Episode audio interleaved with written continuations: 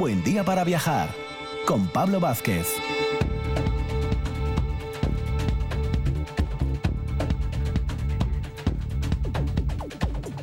Muy buenos días Asturias, comenzamos esta semana en agosto, iniciando siempre dentro de nuestro ciclo veraniego de lunes a viernes y de 9 a 10 de la mañana, nuestro programa viajero, un buen día para viajar, que ahora todos los días en RPA es un buen día para viajar. Vamos a iniciar nuestro lunes con Sara Moro, con nuestro recorrido habitual por el Museo de Bellas Artes de Asturias, siguiendo esa, estela de la exposición de gusto y tradición importantísima en, en el Museo de Bellas Artes asturiano. A continuación, vamos a hacer un viaje en moto impresionante, el que hizo Sonia Barbosa, nuestra colaboradora, que fue desde Corbera hasta Vladivostok en Rusia, nada más y nada menos. Ella nos lo va a contar aquí directamente. Y vamos a cerrar con nuestro amigo Javier Fernández, director del Museo del Ferrocarril de Asturias, que desde la capital, desde Oviedo, nos va a llevar hasta Fuso la Reina. Un recorrido hoy convertido en senda, pero ruta ferroviaria, una hora viajera en RPA.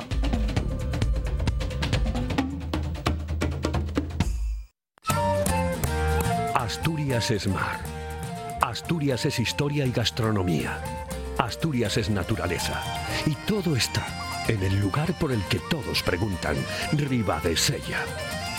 Las mejores rutas de senderismo señalizadas para que la naturaleza esté al alcance de todos.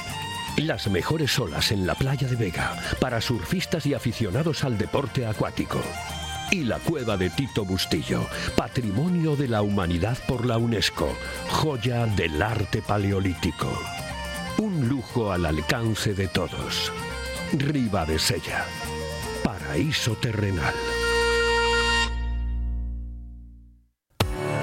Heladería Islandia. Helados elaborados por nuestros artesanos. Sabores muy nuestros. Fabada, queso cabrales, arroz con leche o sidra y también innovadores como donuts, jangly o Kinder Bueno. También tenemos tartas y nata montada. Servimos a hostelería.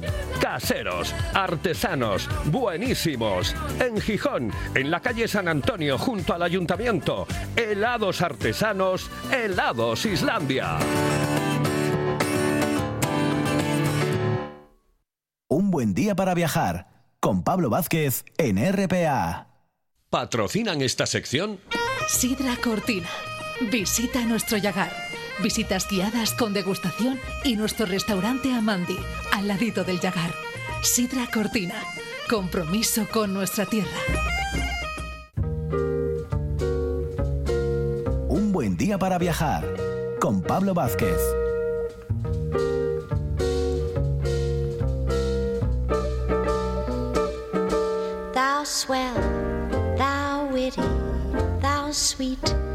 Y empezamos semana y mañana con nuestra gran amiga y colaboradora, ya aquí en agosto, eh, en pleno, pleno verano y pleno ciclo veraniego, en un buen día para viajar. Decía yo con nuestra amiga, porque ya lo es, Sara Moro, historiadora del arte y gran conocedora de la colección del Museo de Bellas Artes de Asturias, que es el inicio de nuestros recorridos en estas mañanas de, lunes. Muy buenos días, Sara. Muy buenos días, Pablo. Bueno, un placer, ¿eh? como siempre, tenerte aquí a través de, de tu voz, a través de los pasillos ¿eh? Eh, del Museo de Bellas Artes y a nivel radiofónico, que bueno, esto ya lo tenemos muy bien fijadito así en el programa y nos encanta. Y además hoy volvemos a esa, a esa exposición, ¿no? Esa exposición tan interesante de gusto, gusto y tradición, esas 23 obras de la colección del noveno conde de Villagonzalo, que en realidad ha enriquecido, ¿eh? como venimos comentando últimamente contigo, Sara, la, la propia colección permanente de, del museo. Y hoy nos traes, bueno, pues un par de un par de retratos, ¿no? Tenemos ahí a dos personas hoy que van a ser protagonistas, con dos, dos pintores también, que van a ser protagonistas. Y como casi siempre hacemos, Sara, yo creo que vamos a empezar también un poco por el, por el orden cronológico, como solemos hacer. ¿Qué Sí, te para parece? no salirnos de, de- de nuestra norma. Eso es, eso Sí, es, Sara. La verdad es que si hay un género que, que sobresale en esta exposición, sin duda es eh, el retrato. ¿no? Tenemos ejemplos de, de retratos de, diferentes épocas y bueno, hoy nos vamos eh, en realidad casi a unos eh, más cercanos en el tiempo, pero bueno, uno es femenino, otro es masculino y nos van a hacer viajar por diferentes partes de, de Europa, con lo cual creo que enriquecemos este paseo ya no solo por las exposición, sino por el Museo de Bellas Artes de Asturias. Por la historia. Y la primera obra, y por la historia, por supuesto. Y la primera obra es un retrato de la condesa llamada Sophie de Vitt, eh, luego Potoca, explicaremos por qué, como Vestal.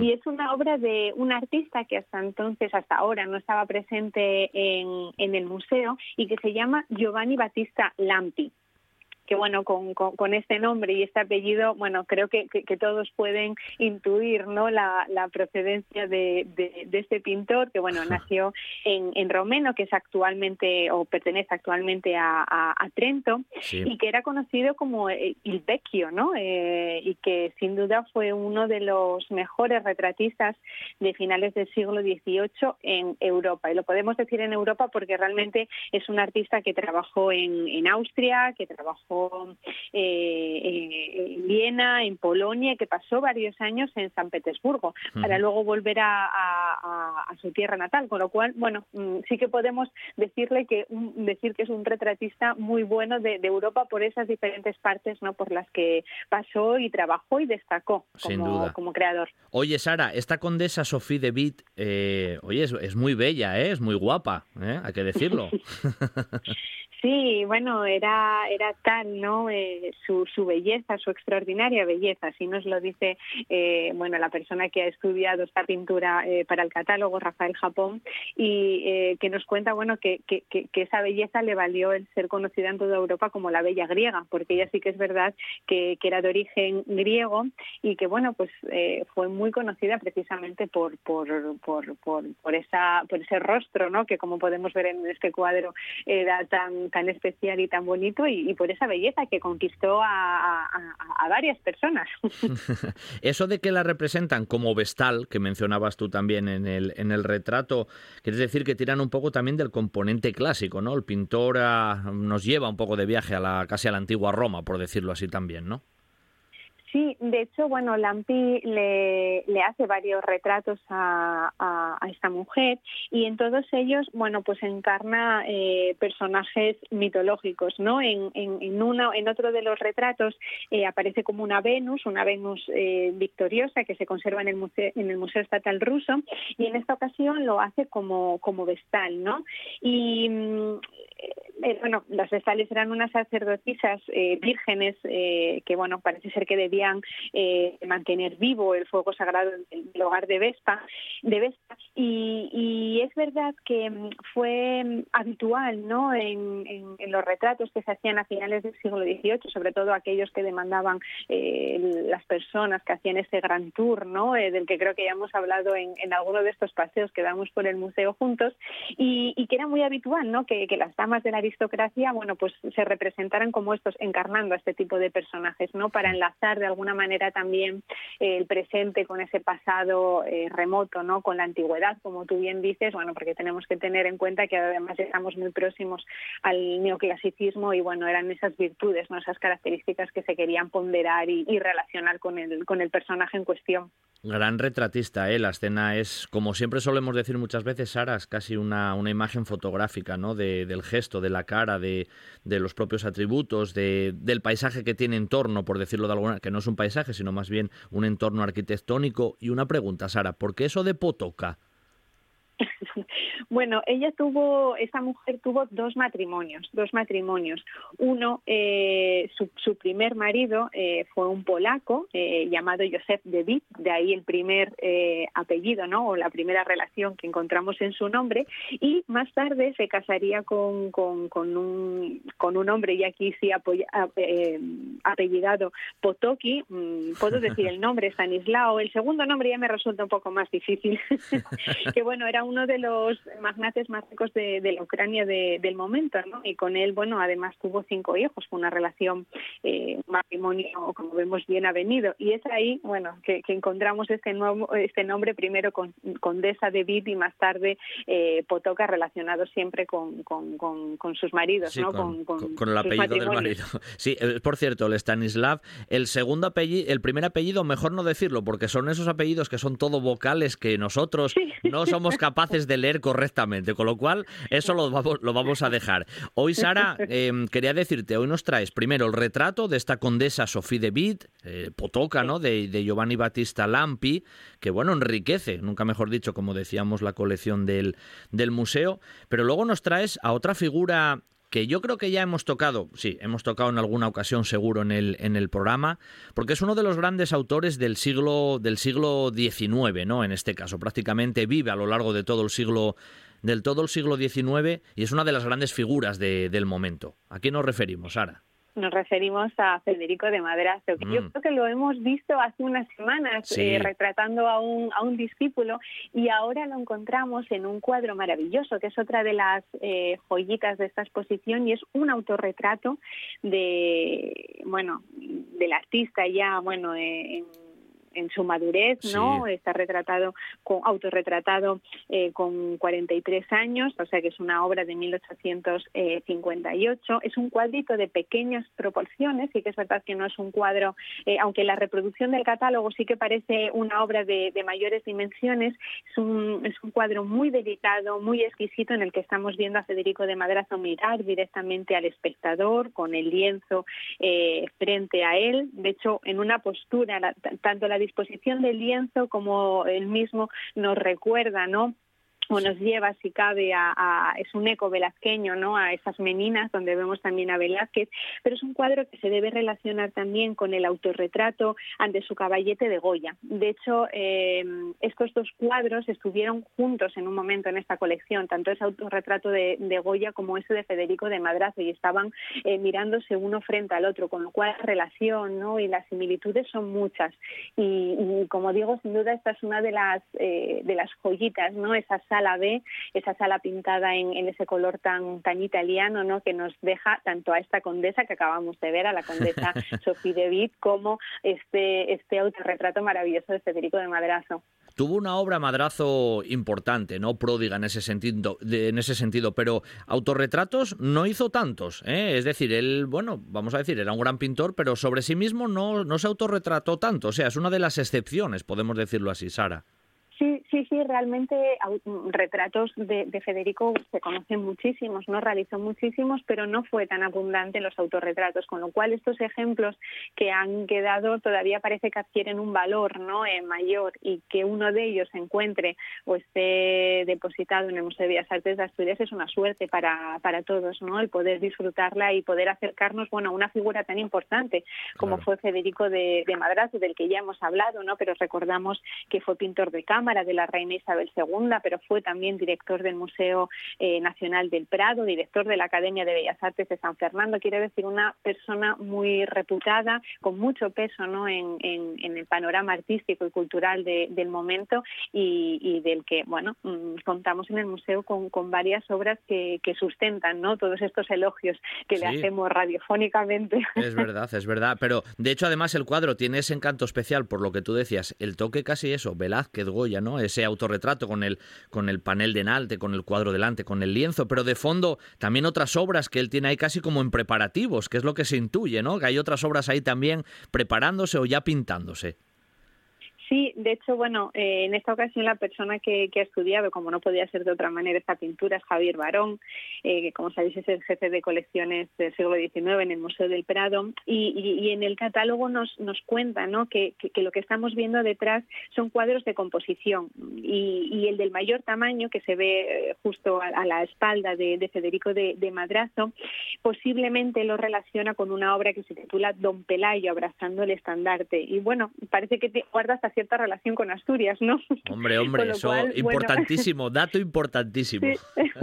Parece que, bueno, al final acaba teniendo también una repercusión en, la propia tierra aquí, ¿no? En el museo y que siempre nos gusta hacer, ¿no? Esas, esas lecturas o esos anclajes que, que, ubican o que sitúan a esta pieza como no podía estar en otro lugar mejor que aquí en el museo, ¿no? Dio, dio alguna que otra vuelta a este pequeño autorretrato, quiero decir, estuvo en diferentes lugares antes de llegar a la colección de, bueno, del propietario eh, de lo que era el conde de Villagonzalo, ¿eh?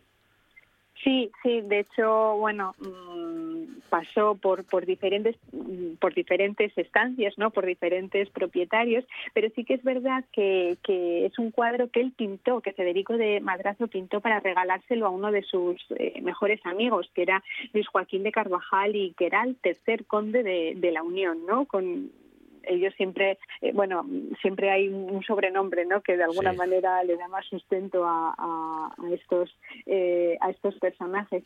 Y, y, bueno, mm, de, de, ese primer eh, posicionamiento, la colección de Villa Gonzalo o, o, ese ese último propietario, ¿no? Lo tuvo varios años y ahora llega al museo en calidad de depósito, ¿no? Pero para ser también, bueno, pues propiedad de muchísima más gente, si así nos vale, ¿no? Para poder disfrutarlo eh, todos. Eso, eso es lo bueno, ¿eh? que siempre, siempre lo comentamos. El, museo siempre está en plena, en plena actividad. Y en este caso, pues la, la colección, la exposición, gusto y tradición que nos está encantando traer a través de la voz de Sara Moro en, en nuestro programa siempre invitamos a que si podéis, eh, todos nuestros oyentes, se acerquen a verla in situ al Museo de Bellas Artes porque merece la pena. Hoy específicamente nos llegaron estas dos. Giovanni Battista Lampi, que retrata a la condesa Sophie de Witt, la famosa Potoca, ¿eh? la bella griega, y este autorretrato de Federico de, de, Madrazo a mediados del siglo XIX, que lo representa ahí en su plenitud, ¿no? En este caso, aunque es un cuadrito más, más pequeño, como Sara nos comentaba. Así que, Sara, como siempre, gracias y hablamos muy pronto, como siempre, en esta ah. sección del Bellas Artes. Un beso. Ah, un beso, hablamos pronto. Chao. Sidra Cortina, en Amandi una propuesta gastronómica para vivir el mundo de la sidra y conocer todos sus secretos. Nuestro Yagar, con visitas guiadas y degustación, donde podrás conocer todo el proceso de elaboración de nuestros mejores productos. Y el gran restaurante Amandi, pegadito al Yagar. Sidra Cortina, compromiso con nuestra tierra. Si piensas en chocolate, piensa en Argüelles. El chocolate nuestra pasión. Nuestro secreto, la selección de los mejores cacaos del mundo. Descubre todas nuestras variedades y sumérgete con cada bocado en un mundo de sabores, de recuerdos, de sueños. Desde 1912, el chocolate artesano está en Gijón. Piensa en chocolate. Piensa en Argüelles. El mejor plan para este verano está en Ayer. Un sinfín de actividades gratuitas pensadas para ti. Tren turístico por el Concejo, visitas guiadas, rutas de senderismo nocturnas en puentes de invierno y rutas teatralizadas en el Pozo San Fernando y la Cascada de Surbeu. Talleres de astronomía y de botánica, actividades infantiles en el Centro de Interpretación de la Vía Carisa y mucho más. Infórmate en www.ayer.es. Haz tu reserva y descubre la magia de ayer.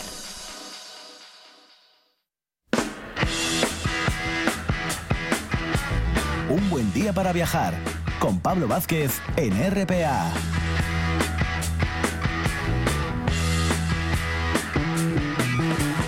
Get your motor running.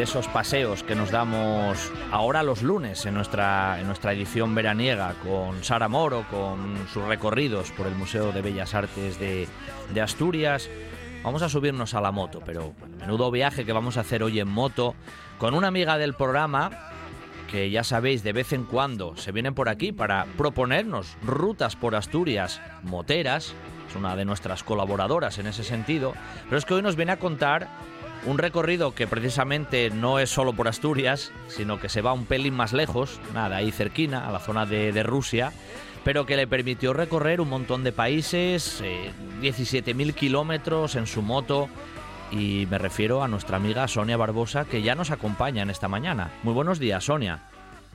Hola, buenos días, Pablo. Un placer, ¿eh? Que estés con nosotros aquí para, para hablar de ese, de ese viaje, porque, hombre, en un buen día para viajar, imagínate, ¿eh? llamándonos así, Sonia, ¿cómo, ¿cómo no ibas a estar hoy contándonos aquí tu, tu tu apasionante viaje. ¿eh? Que lo primero que te voy a preguntar, Sonia, que me imagino que todavía estarás hasta casi en una nube, ¿no? Después de, del regreso y, demás, que ya llevas, bueno, unos cuantos días ya por aquí desde que, desde que regresaste. ¿Cómo, ¿Cómo preparaste ese viaje? ¿Lo tenías ya más o menos en mente? ¿Por qué lo hiciste? ¿Por qué esa zona? Vamos a comentar un poco los orígenes del viaje, Sonia.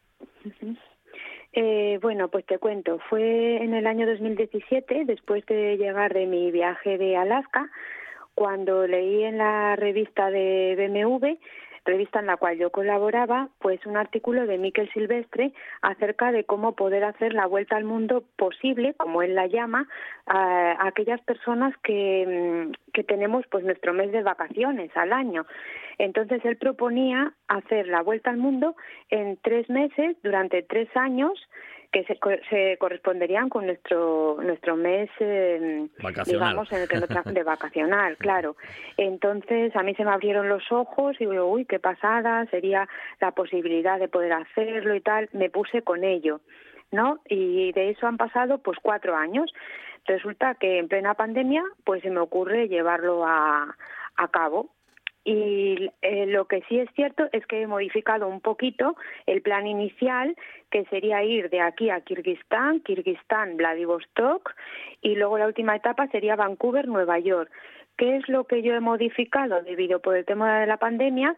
Yo salí de casa el 31 de mayo, pues un poquito con la idea de donde me digan eh, aquí ya no puedes pasar, pues ahí tendría que buscar un lugar para la moto, porque para este proyecto necesito dos motos.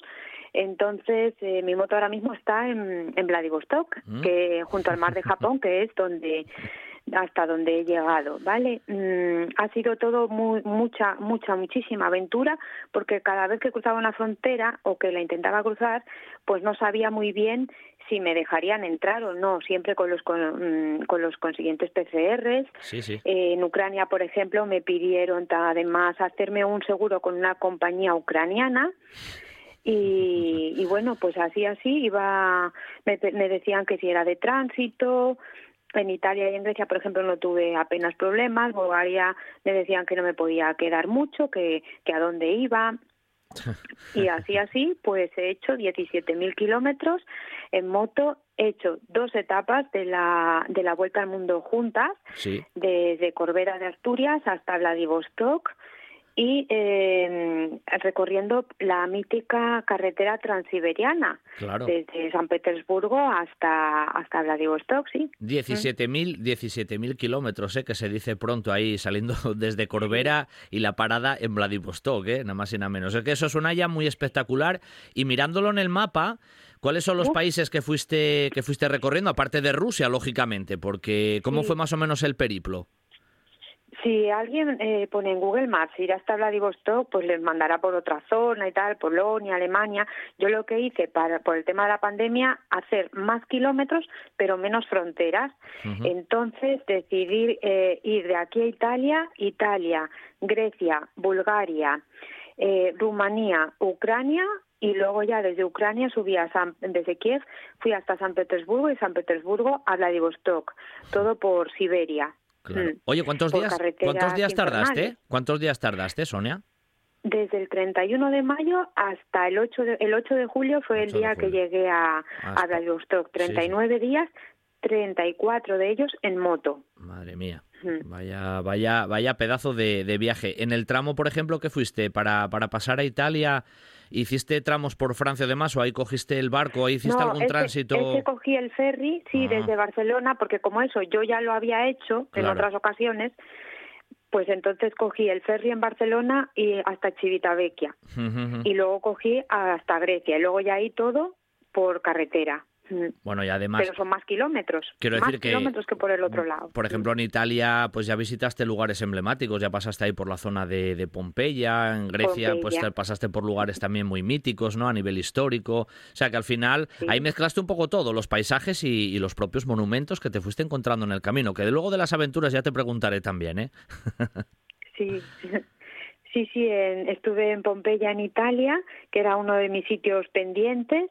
Eh, también Meteora, que lo había visto en Mm. Facebook y tenía muchísimas ganas de ir en Grecia. Claro. Y bueno, no- vamos, que no fue un viaje solo de hacer eh, kilómetros, kilómetros y kilómetros, no, a mí me gusta mucho pues esos kilómetros llenarlos de, de sitios que visitar y sobre todo, sobre todo de personas. Entonces, hay personas que han sido muy importantes durante el viaje, que son siempre, como yo los llamo, pues los ángeles, ¿no? Que eh, son ángeles que me han ayudado muchísimo porque he tenido averías. Entonces, pues un grupo de moteros me encontró el rodamiento para la, se me rompió el rodamiento de la rueda trasera y un grupo de moteros de Siberia pues me ayudó a encontrarlo en un domingo en unas horas y me lo pusieron ellos. Entonces pude continuar el viaje cuando yo ya tenía un poquito de ya se me- ya tenía que ir a abandonar el país el 12 de julio y bueno, llegué Claro. el 8 allí, salí el 10 de julio de Rusia. Sí, no, que te iba a decir que incluso en tu, bueno, en tu Facebook, ¿no? En tu, en tu red o en tu perfil personal de Facebook se pueden seguir algunas fotografías que has ido, bueno, que has ido subiendo, ¿no? A, a raíz del viaje por lugares por los que ibas pasando, con personas que te ibas encontrando y conociendo y ayudando. ¿Has encontrado también muchas dificultades o no ha habido problemas también en el viaje? ¿Cómo ha sido un poco la parte a lo mejor más, más negativa, si es que la hubo?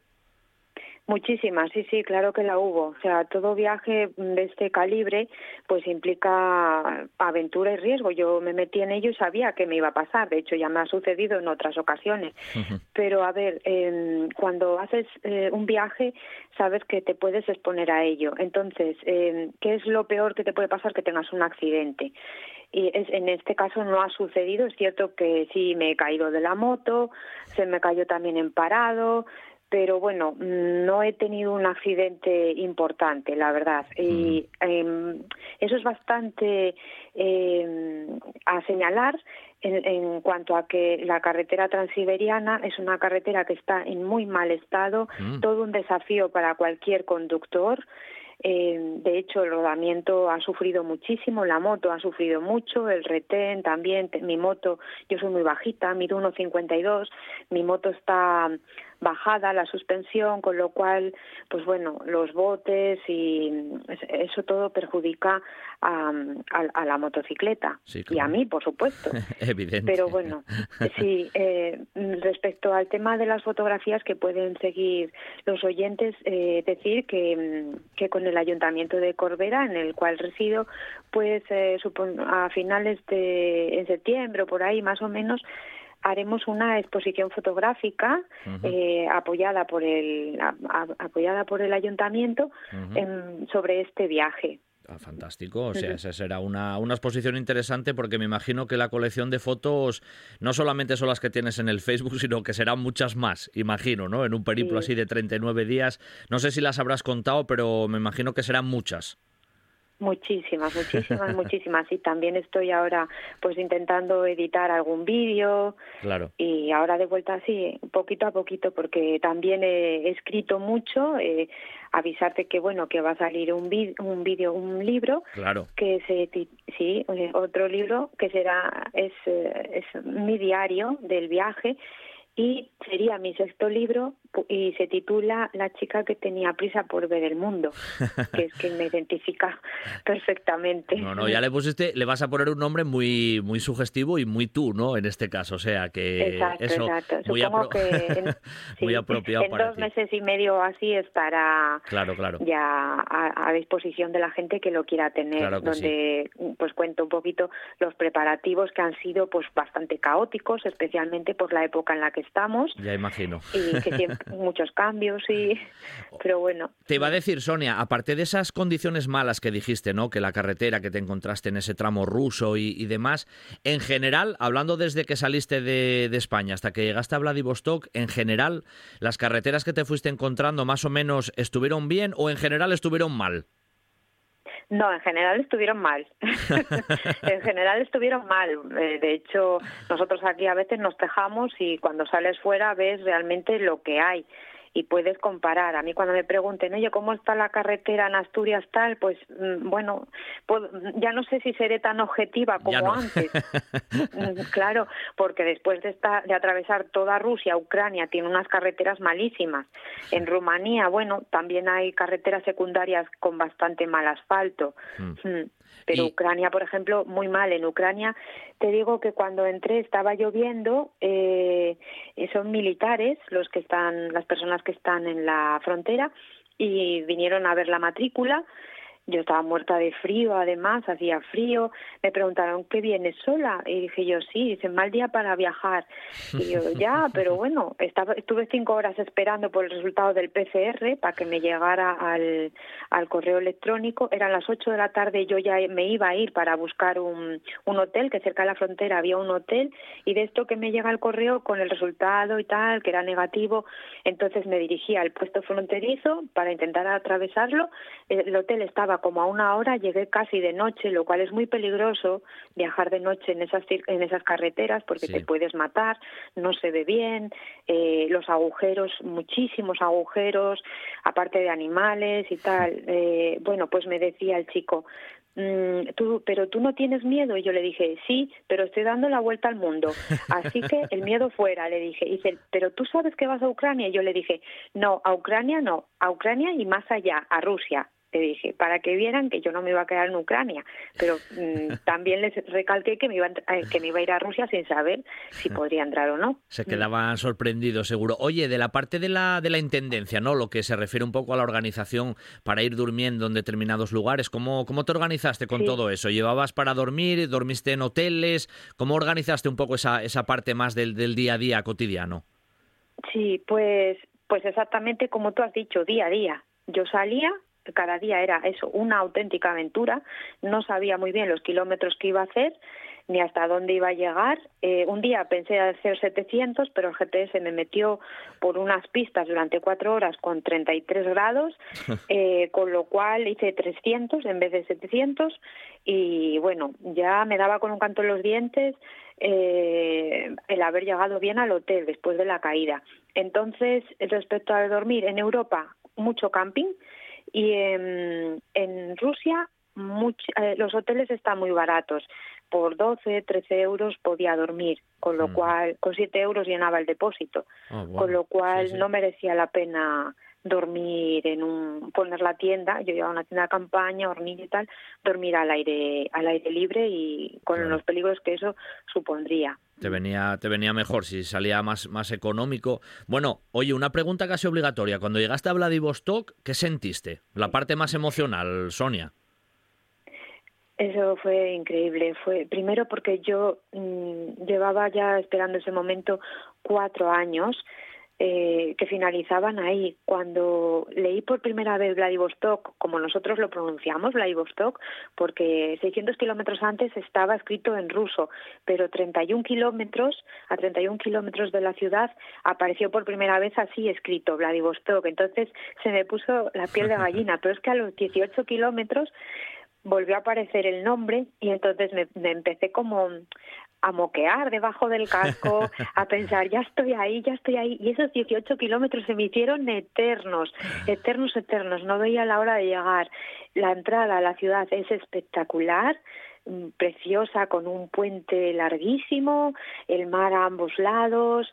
eh, es, es muy, muy bonita. Hacía muchísimo viento. Allí me puse, bueno, una llorera tremenda a llorar y decir, lo he logrado, lo he conseguido. Salí de mi casa sin saber a dónde llegaría y me acabé cruzando toda Rusia. La moto ya está allí, la he dejado en manos de las personas de la empresa mm, que la va a transportar a Vancouver en la próxima etapa. Yo nunca doy fechas precisamente por la época, por esta situación en la que estamos viviendo, no me gusta dar fechas, entonces, pero la próxima etapa, cuando pueda hacerlo, pues eh, haré Vancouver y atravesaré todo Estados Unidos para finalizar la vuelta al mundo en Nueva York. Bueno, o sea que eso ya lo tienes en mente como el próximo, como el próximo objetivo, Sonia, Sí. que tú siempre tienes sí. planning aventureros en, en tu mente. Y por cierto, ya, ya casi cerrando un poco la conversación contigo, pasaste por muchos países y decía yo por muchos lugares también emblemáticos. De esos monumentos que fuiste viendo, de esos lugares tal vez mágicos, ¿hay alguno que te tocara un poco más la fibra? Aparte de Pompeya, que me decías que ya tenías un poco eso en mente y que tenías Sí. un, pues muchas ganas de conocerlo en, en persona. ¿Hubo algunos lugares en ese recorrido, Rusio, San Petersburgo, la propia Vladivostok o en Rumanía, en Bulgaria, que te gustaran especialmente o que te hayan, eso, llegado un poco más al corazón? Eh, un país al que me gustaría mucho volver sería Rumanía, por el trato de la gente porque eran, te ayudaban mucho y eso es muy importante, sobre todo cuando viajas solo. El sentir, eh, el sentirte arropado, algo que por ejemplo en Rusia y en Ucrania no me pasó, eran muchos los desprecios. Entonces, bueno, la moto tirada en el suelo y que pasaran los coches y que fueras invisible, pues entonces aquí eso es algo impensable. Sin embargo, pues en Rumanía una señora de setenta y pico años vino a ayudarme, me empujaba con la cúpula para atrás, hacia atrás, y yo así, yo le hacía los gestos y claro, como estaba un poquito en cuesta la moto yo no podía dar y ella me ayudó. Bueno, fue, fue algo bastante bonito y me gustó muchísimo Meteora en Grecia. Me parece que es, es un sitio espectacular y un sitio digno de visitar. Mm. Bueno, pues hay siempre esos lugares mágicos, pero ya veo que te quedas mucho también con esa parte humana, ¿no? Eh, las gentes que te vas encontrando y claro, lo que viviste en todos los sentidos, tanto el punto de vista más positivo que nos comentaba, que nos comentabas como esos aspectos negativos o esos desprecios o esa indiferencia, ¿no? Que a lo mejor del paso de un país al otro tú eso lo has ido percibiendo en tus propias carnes, claro. Sí, muchísimo, muchísimo, muchísimo. Por eso cuando las personas que viajamos hablamos con otras personas que también viajan, yo creo que se nota mucho eso, el hecho de cuando hablas con alguien y, y, y, esa persona ha viajado, entonces ha conocido otras culturas, otros comportamientos, eso es bastante importante. Claro. Y, y, la verdad es que el viaje a nivel personal ha sido mm, espectacular, vamos, todo lo que te pueda decir se quedará corto, sobre todo por eso, por esa, yo misma me he asombrado de, de mí misma, de, si yo cuando salí de Corbera dijera, voy a hacer 17.000 kilómetros, mm, yo no lo hubiera imaginado, pero fui tirando y tirando, tenía un sitio donde dejar la moto en Irkutsk, en Siberia, me quedaban 4.000 kilómetros para llegar a Vladivostok, cuando les dije a mis amigos, no puedo marcharme del país sin intentarlo, voy a intentar hacer esos 4.000 kilómetros, estás loca, estás pirada, porque tienes que salir del país y si te pasa cualquier cosa, dije yo, ya, pero es que lo tengo que intentar. Lo intenté y avería dos veces. O sea, que fíjate. pero lo intenté y lo logré y acabé, acabé en Vladivostok, sí. Y eso, bueno, pues nos encanta, ¿eh? Además que nos lo cuentes aquí en el, en el programa, en primera persona, ¿no? Lo que sentiste, lo que viviste, los lugares por donde, por donde pasaste, incluso tus planes, ¿no? De cara, de cara a un futuro cercano, que siempre pues tienes afán de, de viajar, de conocer y de, y de la aventura, ¿no? Que forma parte un poco también de, de, tu vida. Hoy, pues Sonia, no hemos hablado de la parte asturiana, pues porque merecía la pena hablar de este, de este impresionante viaje que, que has hecho y hoy te lo agradezco mucho, ¿eh? Te mando un beso muy fuerte y pronto volvemos a hablar y seguimos haciendo esos recorridos que, bueno, que nos haces a nivel motero por, por nuestra tierra. Pero este hoy merecía la pena. Un beso, Sonia, gracias. Un abrazo, un abrazo y muchas gracias. Gracias. Entre la historia y la naturaleza, en Morfín encontrarás el corazón verde de Asturias. La naturaleza del Monsacro con sus capillas centenarias que un día albergaron importantes reliquias con unas vistas inolvidables. Y la historia del Torreón de Peñerudes, de origen medieval. Las zonas deportivas en el embalse de Alfilorios, obra monumental de la ingeniería moderna. Histórico. Monumental Ven corazón verde de Asturias.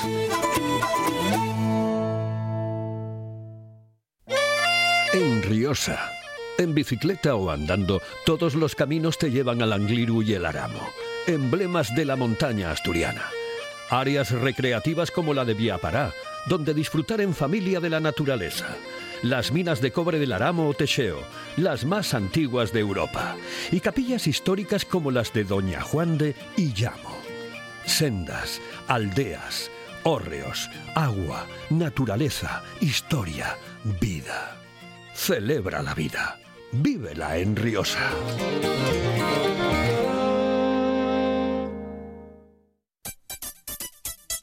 ¿Qué tal un cambio de estilo? O el corte de siempre, pero con ese toque que te hace especial.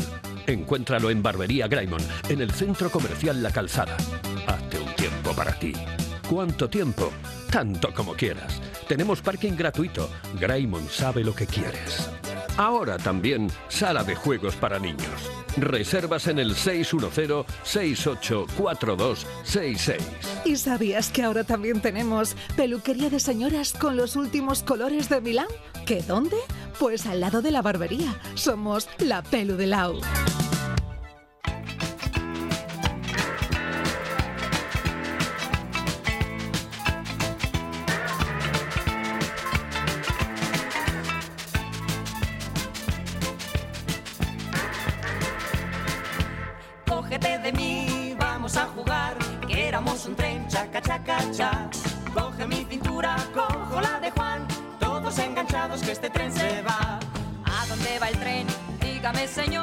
Y para cerrar nuestro programa en esta mañana de lunes, sí, sí, nos vamos a subir al tren, porque ya sabéis que cuando tenemos tema ferroviario en un buen día para viajar, siempre tenemos, a, bueno, voy a decir a uno de los que más saben Asturias de tema relacionado con el ámbito del tren. Él es el director del Museo del Ferrocarril de Asturias en Gijón, Javier Fernández. Buenos días, Javier.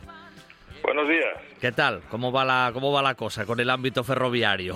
y ahora en Bueno, verano pues, bueno. el museo Sí. se mueve, ¿no? Que no para, ¿eh? El museo se mueve, literalmente se mueve. Se mueve el museo, se mueven sus trenes de vapor.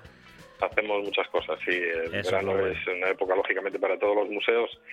Eh, una época, nuestra época más alta, ¿no? De esplendor. y exacto. bueno, nosotros seguimos trabajando fuertemente. Sí, señor. Genial. Bueno, Javier, que decía yo que de vez en cuando vienes al programa y nos explicas o nos cuentas algunas de esas rutas que hoy conocemos, pero que tienen o tuvieron una relación directísima con, eh, con el tren porque eran vías ferroviarias. Hoy vamos además a la zona centro, vamos allá a la zona de Oviedo específicamente, ¿no?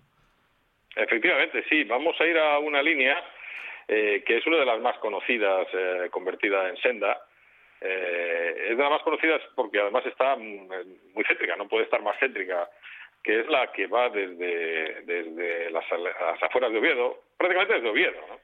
Desde Oviedo mismo hasta la estación, la antigua estación de Fuso, siguiendo el trazado del ferrocarril vasco asturiano en el ramal de Oviedo a Fuso, que fue en su día suprimido, como después hablaremos, sustituido por otra línea que de la que también hablaremos. ¿no? Y esa es la, una línea que además, bueno, es muy utilizada, muy conocida y, y además muy interesante, desde luego, desde todos los puntos de vista. Bueno, pues como siempre hacemos contigo, Javier, más o menos la, la historia de esa línea ferroviaria de Oviedo a Fuso, ¿cuándo, ¿cuándo empieza? Siempre más o menos la cronología anda ahí a finales del 19, principios del 20, por ahí anda los tiros, ¿no? Sí, bueno, en realidad está. El- el- este ferrocarril este, este forma parte de una línea más grande que era el era y es, porque todavía existe, el antiguo ferrocarril vasco asturiano, que Ah, se creó para sacar el carbón de la cuenca minera del caudal y del Ayer en dirección a un puerto nuevo. Digo un puerto nuevo porque se configuró como puerto carbonero precisamente gracias a este ferrocarril, que era el puerto de San Esteban, en la desembocadura del Nalón. Es un ferrocarril que se crea mm, por iniciativa sobre todo de los siderúrgicos vascos, que necesitaban tener carbón propio, vamos a decirlo así, y de Ulleras del Turón, que era parte de la siderurgia vasca, porque estaba accionariado, vamos a decirlo así, era más o menos el mismo, y de otros eh, industriales asturianos. Por eso se llama vasco-asturiano, porque la relación industrial estaba formada por industriales vascos y asturianos que incluso llegaron a ponerlo en el nombre del ferrocarril y por eso todo el mundo en Asturias lo conocía y lo conoce todavía como el vasco. Y este ferrocarril, eh, bueno, que iba ya digo, de, de primero fue desde Figaredo y Ujo hasta mm, San Esteban de Pravia, también configuró, porque ya pasaban cerca, un ramal desde Fuso hasta Oviedo para comunicar precisamente tanto la cuenca del caudal como toda la zona del Bajo Nalón con Oviedo, con la capital de Asturias, eh, pensando sobre todo en los viajeros y en las mercancías. Y este ramal, de unos 10 kilómetros, un poco más, es precisamente el que eh, es ahora objeto de, la- de nuestra charla y Claro. que fue inaugurado junto con la línea de Oviedo a San Esteban el 2 de agosto de 1904. O sea, Eh, y bueno, todo fue utilizado, muy utilizado para el este transporte durante muchísimos años. De hecho, pues hasta que se cerró, se sustituyó por una línea nueva que, eh, que iba de Oviedo a Trubia en, dentro de la llamada Operación Verde y se cerró en concretamente en 1999, es decir, duró 95 años en servicio. Bueno, no está nada mal, Javier, eh, casi, casi 100 años, ¿eh? Sí, efectivamente, la línea ya tiene ahora, pues eso, 100, si inauguró en el 4, pues va a ser 120 años y, estuvo casi casi 90 casi 100 años en servicio, efectivamente, y por eso, y es una línea muy recordada y que cuando se suprimió, en la, ya digo, dentro de la operación Cinturón Verde, eh, se suprimió por, y sustituida por una línea más directa de Oviedo a Trubia, pues se aprovechó para convertirla en vía verde. Hubo intentos en aquella, en aquella época o antes de hacer un ferrocarril histórico, pero bueno, la sensibilidad no es la hace 20 años, no es la que tenemos ahora, y no cuajó. Y entonces se convirtió, pues ya digo, en una vía verde, eh, bueno, una vía verde o como la queramos llamar, porque está asfaltada, pero que, es muy utilizada por los paseantes, sobre todo betenses y cicloturistas, porque es, es muy muy cómoda y pasa por unos paisajes muy chulos del río Gafo, de los que ahora podemos hablar, si queréis. Claro, claro, y seguramente además esto pasa muchas veces también, Javier, que a veces pasaba por ahí el tren y pasó, fíjate, casi 100 años y mucha gente a lo mejor que pase por ahí, pues todavía incluso hasta lo hasta lo desconoce, porque muchas veces nos pasa que el olvido llega rápido.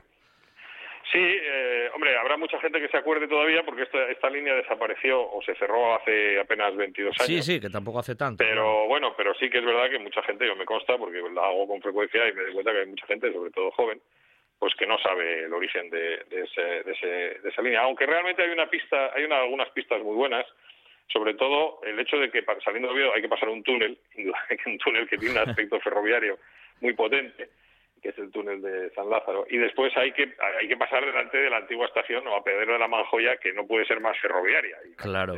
vamos, ese aspecto ferroviario es difícil de obviar, ¿no? Tiene hasta los andenes, o sea que realmente alguien que ponga un poco de atención se da cuenta que aquello fue un ferrocarril. También incluso los puentes, como el que pasa por encima de la autovía, o el puente sobre el río Gafo, que es un puente precioso también, uno de los puentes más largos que hay.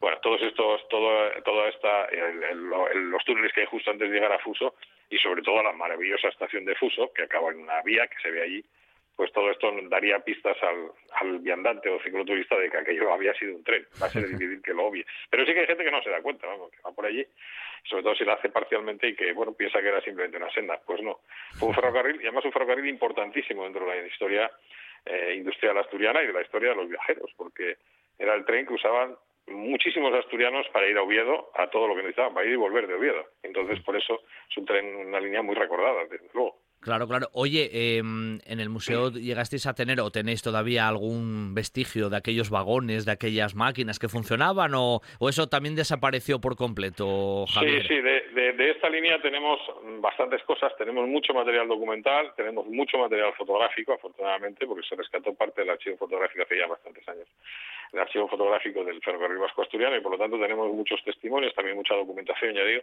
que nos permite conocer muy bien este ferrocarril, del que, bueno, esperemos que pronto se, se haga una publicación que estamos promoviendo, porque es una línea muy importante. Eh, y también conservamos algunas de las locomotoras y vagones que circulaban por aquí. En concreto, conservamos una de las primeras máquinas que circuló por esa línea, la locomotora Nalón, una máquina mítica de 1903, que fue una de las que inauguró ese ferrocarril, esa la tenemos en el museo, y también tenemos distintos vagones que circularon por ahí, señales, elementos de las estaciones, hay muchas cosas de, ese ferrocarril. También eh, conservamos parte, algunas cositas, y de la antigua estación de Oviedo, que era donde acababa esa línea, la mítica estación de Oviedo, la estación de Jovellanos, eh, que, que, se desapareció tristemente y tan recordada y de esa estación era donde acababa precisamente esta línea, en el centro de Oviedo, eh, lo que ahora se llama la, zona del Vasco, ¿no? todavía que conserva ese nombre.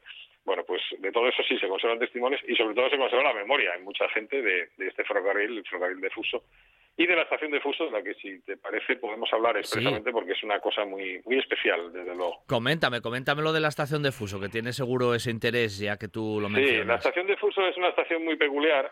Digo es porque todavía existe, porque era una estación, era la estación donde se unían las dos las, las líneas, la línea que iba de, de, de Collanzo al final a San Esteban de Pravia con este ramal precisamente y por lo tanto tenía forma de triángulo, pero no solo las vías tenían forma de triángulo para poder hacer cualquiera de los, recorridos, sino que la propia estación tenía forma de ángulo. Era una estación con una disposición, el edificio muy particular, muy peculiar, que ha habido en muy pocas zonas de España. Eh, se llegaba a la estación desde Oviedo a través de un puente maravilloso sobre el río Nalón, un puente de, dos tramos, eh, muy, guapo, de 30 metros de largo y que todavía existe, un puente metálico, y nada más acabar el puente se abría dos vías que rodeaban la estación por los dos sentidos, en la vía que iba en dirección a Collazo y la que iba en dirección a San Esteban. Y ahí era donde los viajeros hacían el cambio, el que quería ir de Mieres a San Esteban o de San Esteban a Mieres o de sus estaciones intermedias, o a Collazo quiero decir, pues ahí hacía el cambio. Por lo tanto, la estación de Fuso a muchos que lo conocimos nos resulta una estación muy conocida porque era donde nos bajábamos de un tren para coger el otro. llegaba un tren, salía otro, era un, un tráfico continuo de transbordo. Ahí llegaban, por ejemplo, las, las las personas que de Mieres iban a Grao a comprar a la huerta o la gente que iba a trabajar o ahí se hacía el cambio, por ejemplo, a las lecheras que iban a Mieres de la zona cuenca de, la baja, zona baja del Nalón subían las lecheras por la mañana con la leche para, para la zona del caudal, que era zona minera y por lo tanto compradora de productos alimenticios, y ahí bajaban las lecheras y esperaban el tren que venía de Oviedo en dirección a Collanza. En fin, era una estación llena de tráfico y llena de cosas. Y una estación que se ha conservado, ahora la estación es un bar y es eh, el punto final de esta senda y donde mucha gente pues aprovecha para llegar allí, hacerse unas fotos y dar la vuelta. Aunque pueden seguir, porque de esta, de esta estación hay otra senda que sigue rodeando el río Nalón que puede, con la que se puede llegar hasta Trubia, nada menos, y que es también preciosa. No es ferroviaria, pero está muy bien también. Claro, claro. Pero bueno, al fin y al cabo, eso que tú nos comentabas ahora le daba un carácter casi estratégico, ¿no? Porque ahí convergían varias, varias cuestiones y también desde un punto de vista comercial, económico, movimiento de gentes, de materiales, había un poco de todo, ¿eh? Sí, sí, claro, por supuesto, por este ferrocarril confluía todo. Yo me contaba a mi madre, mi madre que lo usaba mucho porque era de Mieres, iba mucho a Oviedo, mi padre fue a estudiar a Oviedo en el Vasco toda la vida a través de este ferrocarril. Entonces, bueno, todos los que somos de Mieres de cierta edad, pues lo conocimos y sobre todo ya los que eran mayores, pues lo usaron habitualmente, porque la gente de a Oviedo desde la cuenca del caudal no iba en la Renfe, que era por entonces, o en el norte, sino iba en el Vasco, que era más barato. Me tardaba un poco más, era más barato y, tenía más trenes y era más cómodo, porque dejaban el centro de las ciudades. Y mi madre siempre contaba una anécdota de, una, de, unas viajeras muy especiales que iban por esta línea, que eran las mantequeras, las, mujeres que hacían mantecas por la mañana y sobre todo la zona ya de, de Grau, de Pravia, y subían en el Vasco, subían a Oviedo por este ferrocarril y se bajaban en, Oviedo, en la calle Jovellanos, en la estación, y nada más salir salían a una conocida pastelería que está ahí al lado, no voy a decir el nombre por hacer publicidad, pero bueno, ya lleva muchos años allí, todo el mundo la conoce, se, se bajaban allí y entonces el dueño de esta pastelería las iba recibiendo e iba escogiendo las mejores mantecas para hacer sus famosos eh, pasteles. Y las mantecas que, que, no cogía este señor, que las de mejor calidad, pues ya las, ellas iban a venderlas al fontán. Eso siempre me, lo recordaba mi madre y es una anécdota real de cómo el ferrocarril tuvo importancia, por ejemplo, en este caso, para la economía eh, de, es un ejemplo ¿no? de la economía de toda la zona baja del Nalón y también de la economía de Mieres. Y como estas mantecas, pues miles de productos que cogían Oviedo a través de este ferrocarril. Claro, claro. Bueno, que en realidad decías también, Javier, que se pasa por un entorno, claro, precioso, la zona sur de Oviedo, pero claro, la Manjoya, la zona del Caleyu, esas, esas canteras casi ahí de la Belonga y la zona de las Caldas, porque prácticamente pasa muy, muy cerquina, o sea que un recorrido chulísimo. Sí, sí, el, el, ferrocarril va siguiendo el río Gafo en buena parte de su recorrido. ¿eh? Eh, lo cruza en algunos en algunos momentos eh, en, varios, sitios eh, lo, va cruzando sobre todo en un gran puente que es el, el puente sobre el Gafo que hay después de pasar la apeadero de la Manjoya la estación de la Manjoya y efectivamente llegaba a las Caldas de hecho en las Caldas había un apeadero que daba servicio más o menos cercano, más bien menos que más, pero bueno, servicio al balneario y a las facilidades que ahí había. Es decir, era también el acceso un acceso a unas instalaciones que después, que fueron muy célebres en su momento, siguen siéndolo, pero bueno, en su época eran mucho más que ahora, probablemente, ¿no? Y también había un apeadero que permitía a la gente desplazarse cómodamente hasta las caldas.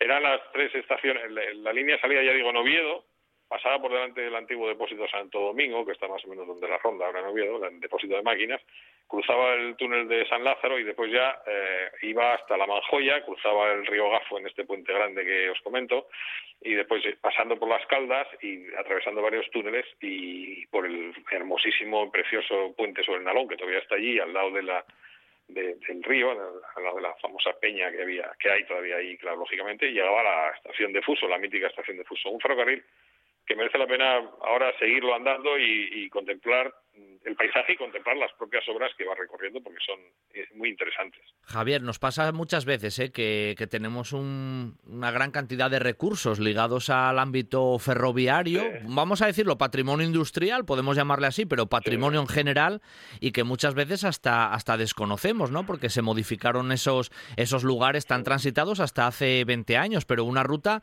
lo que tú dices, que hoy, pues muchísimo obetense y gente de la ciudad y de ese entorno camina a diario, cuando hace unos años por ahí pasaban los trenes y durante casi 100. sí, sí, sí, sí, efectivamente. Es una ruta eh, que yo creo que merece la pena conocer y además que es muy fácil de hacer porque como todas las rutas ferroviarias, y siempre insisto lo mismo, pues la, las rampas son muy, muy suaves, ¿no? claro, claro. De hecho, andando prácticamente no se nota el, el, la subida que hay. La, es todo bajada desde Oviedo, bueno, desde el túnel, desde el túnel Salázaro en dirección a, a Fusos, todo bajada, salvo una, una zona muy corta horizontal coincidiendo con, las con la estación de la Manjoya, el resto es todo para abajo, pero es una, una pendiente muy suave, de apenas el, no llega al 1%, vamos, es una pendiente muy suavecita. En bici se nota un poco más, pero vamos, tampoco hace falta ser un profesional para poder hacerlo, ¿no? Se hace muy bien. Claro, de hecho, claro. hacia abajo, eh, bueno, casi se da pedales un poco y ya casi va sola la bicicleta y subiendo se sube muy fácil y andando pues no se nota. Por lo tanto, es también muy cómoda hacer para todo tipo de personas que quieran hacerla simplemente caminando o corriendo o andando en bicicleta. Claro, claro. Como todas estas rutas. Es un es una delicia, desde luego, y, y bueno, hay una delicia actual y un ferrocarril muy importante hasta hace muchos años, efectivamente. Bueno, Javier, ¿cómo, ¿cómo notáis desde el Museo del Ferrocarril la actividad este año? ¿Se está moviendo un poco más la, la cuestión? ¿Esto de la pandemia nos da un poco de tregua? ¿Cómo lo veis desde el Museo del Ferrocarril? Bueno, sí, el, a ver, evidentemente todo nos afecta, nos afectó la pandemia y el, la vida va retomando, yo creo que se va retomando con estos altibajos que se producen, se han venido produciendo últimamente, pero la vida se va retomando eh, más o menos. La gente tiene ganas de, hacer cosas, tiene ganas de cultura, tiene ganas de museos y, el, bueno, el museo lo, lo, lo, lo ve, ¿no? Evidentemente eh, va, a ser, va, va, a costar un tiempo recuperar el público que los museos teníamos eh, hace unos años, porque aparte que hay menos movimiento, digamos, de gente de fuera, aunque venga mucha gente, porque bueno sigue habiendo prevención y además sobre todo porque las actividades masivas que antes nosotros hacíamos por ejemplo las jornadas del vapor que entraban podían entrar mil personas dos mil personas en un día pues hoy es inviable y todo esto hay que hacerlo hay que hacerlo con reserva o con aforos muy limitados que, que bueno reducen estas cantidades prácticamente a la décima parte. Claro, claro. Eh, bueno, esto tiene el lado malo de que entra menos gente de cada vez, tiene el lado bueno de que la atención es más personalizada y yo creo que el visitante que puede hacerlo pues eh, lo hace y, tiene una mejor una, una, una experiencia mejorada. Y yo lo único que pido a la gente es que es paciencia, el que quiera venir a alguna de nuestras actividades que se llenan siempre y por lo tanto que hay que hay que hacer eh, espera, ¿no? Hay que hacer, hay que ponerse en reserva, pues que tengan paciencia y que por favor no no no abandonen, es decir, que lo intenten otra vez, claro, porque nosotros lo que queremos es atender a todo el mundo y que todo el mundo salga satisfecho de los museos asturianos. Bueno, la gente ahora está estamos ya un poco más concienciados con todas estas cuestiones, con lo cual lo sí, de la paciencia claro. nos vamos adaptando también. Hoy Javier se nos se nos acabó el tiempo, pero precioso bueno. recorrido el que nos trajiste desde Oviedo hasta ahí, hasta Fuso de la Reina, en ese recorrido ferroviario, sí. hoy senda verde, ¿no? Ahí por el río Gafo sí. y demás. Así que hoy te lo agradezco mucho y ya sabes que de vez en cuando te llamamos y traemos más rutas ferroviarias que en Asturias, pues hay muchas. Un abrazo, Javier. Cuando, cuando queráis, ya sabéis dónde estamos. Un abrazo muy fuerte. Hasta luego.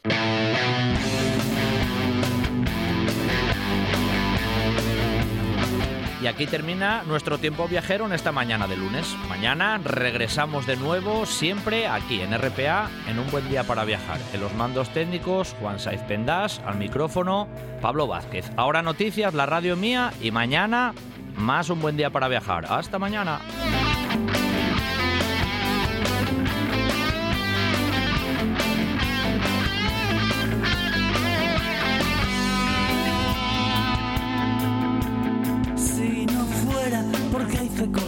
El camino de tu espera me habría desconectado condenado a mirarte desde fuera y dejar que te tocara el sol. Y si fuera mi vida una escalera me la he pasado entera buscando el siguiente escalón. Convencido que estás en el tejado esperando a ver si llego yo